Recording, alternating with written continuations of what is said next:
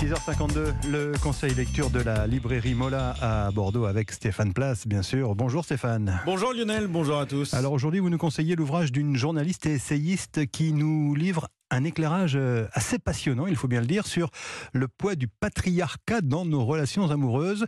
Une réflexion posée, fouillée, réinventer l'amour, c'est le titre de cet ouvrage signé euh, Mona Chollet.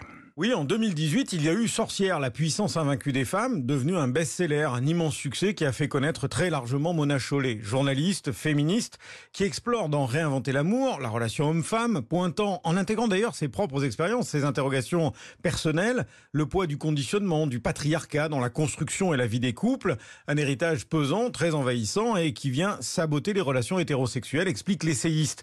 Dans une réflexion qui n'est pas un pamphlet violent et agressif, pas de posture radicale, on lit aisément cette réflexion, nourrie, profonde, qui part d'exemples concrets et qui s'appuie aussi sur de solides références culturelles, sociologiques, universitaires.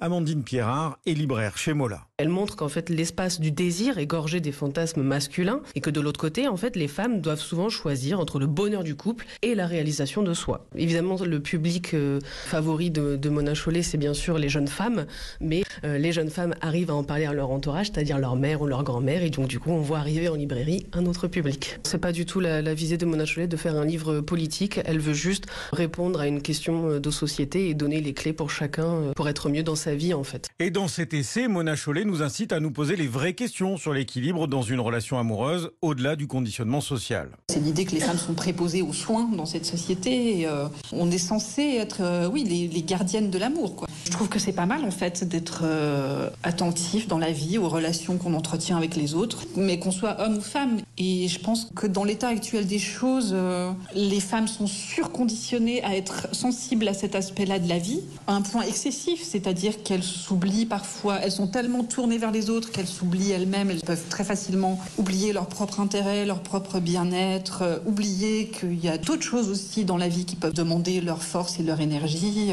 Enfin, on l'oublie aussi parce qu'on pousse tout le temps à l'oublier. Hein. Et que les hommes, à l'inverse, sont, sont, poussés à négliger complètement cet aspect-là de leur vie.